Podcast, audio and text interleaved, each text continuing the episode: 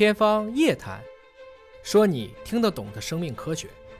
那您到武汉援助期间啊，有没有您印象比较深刻的这种案例啊？在危重病房治疗的？当时去的时候，很多重病人看起来这个病人好好的，早上进去查房的时候还好好的，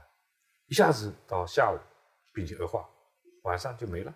怎么会这么紧急，这么突然呢？这个呢，因为早期我们没办法去识别他的病情变化的这些相关的关键因素。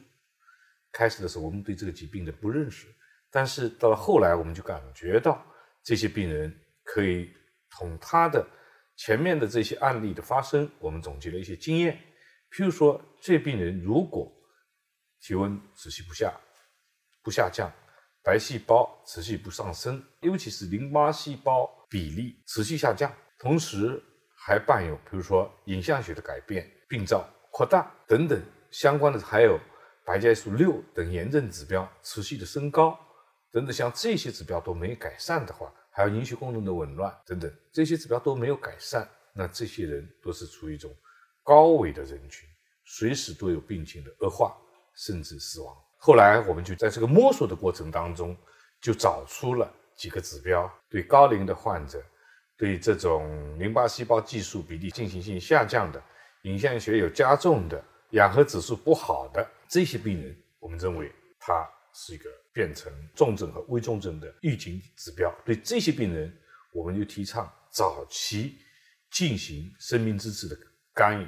譬如说在这个适当时机。我们从养疗的角度来说，因为它关键还是养疗嘛，那么就要提前，比如说进行人工辅助呼吸的干预，甚至有创的干预，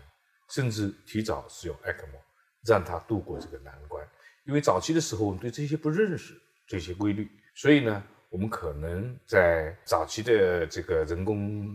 辅助通气，甚至 ECMO 的使用上，我们会保持比较谨慎。所以呢，可能在实际上。就把握的不是很好，但是当我们认识到这个问题以后，大家达成共识，那么就关口前移，那一下子救治的成功率马上提升，后来的死亡率慢慢就下降。您刚才提到说，面对一个新发的病毒，大家都没有经验，但是我们有没有这样的经验？就是有没有面对新发病毒去总结梳理规律的经验？这个经验成熟？这个呢，我们在这个过程当中。我们对这次新冠，自从去年的十二月份在武汉首次发现不明原因肺炎以来，其实我们动作非常迅速，及时的通报我们的疫情，及时把这些临床的总结形成了一版版的规范，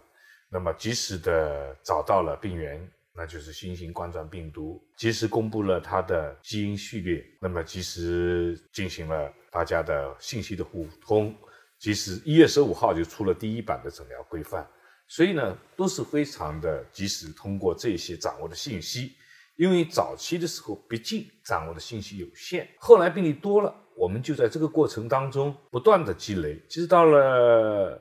两月十三号，世卫组织对我们一个很好的肯定，那时候我们已经发了很多的就在武汉的，包括医疗队的、武汉当地同道的。把他们救治的这些经验进行总结，在国际杂志上发表，那也包括《新英格兰杂志》《六月刀》杂志等等，把当时武汉救治的经验跟世界共享。那么后续也是通过案例的不断积累，其实到三月份、三月初的时候，发了一篇七万多例患者的整个流行病学的一个回顾分析，那就初步奠定了。这是新冠肺炎在我们中国它的发生的情况，就是百分之八十一属于轻型跟普通型的，百分之十四是重型的，百分之五是危重型的。轻型跟普通型的死亡率很低，几乎没有什么死亡。那么重型的呢，死亡率可能在百分之二三十，但是到了危重型的死亡率可能达到百分之五十。但是在这个过程当中，就找到了一个特点：如果轻型和普通型没有得到及时的医疗干预，它可能变为重型；重型如果没有得到及时的干预，可能就变成危重型。所以刚才又提到的预警体系建立非常重要。就是武汉的经验对于整个中国公共卫生领域的防控，您觉得最大的启发是什么？很关键一点，这是武汉抗疫的成功。一个就是医疗救治上的到位；第二个，及时控制传染源。武汉的封城决策是对的。第三个，切断传播途径。传播途径也是跟封城有关的。这个切断传播途径最有功劳的是什么？我们在社区建立了联防联控、群防群控的机制，确保社区不再传染，所以一下子把传染控制住了。两方面嘛，一方面是病人的救治加强了，第二方面疫情的传播给控制了，那就是通过社区这一块控制住它的传播，一下子就疫情就控制。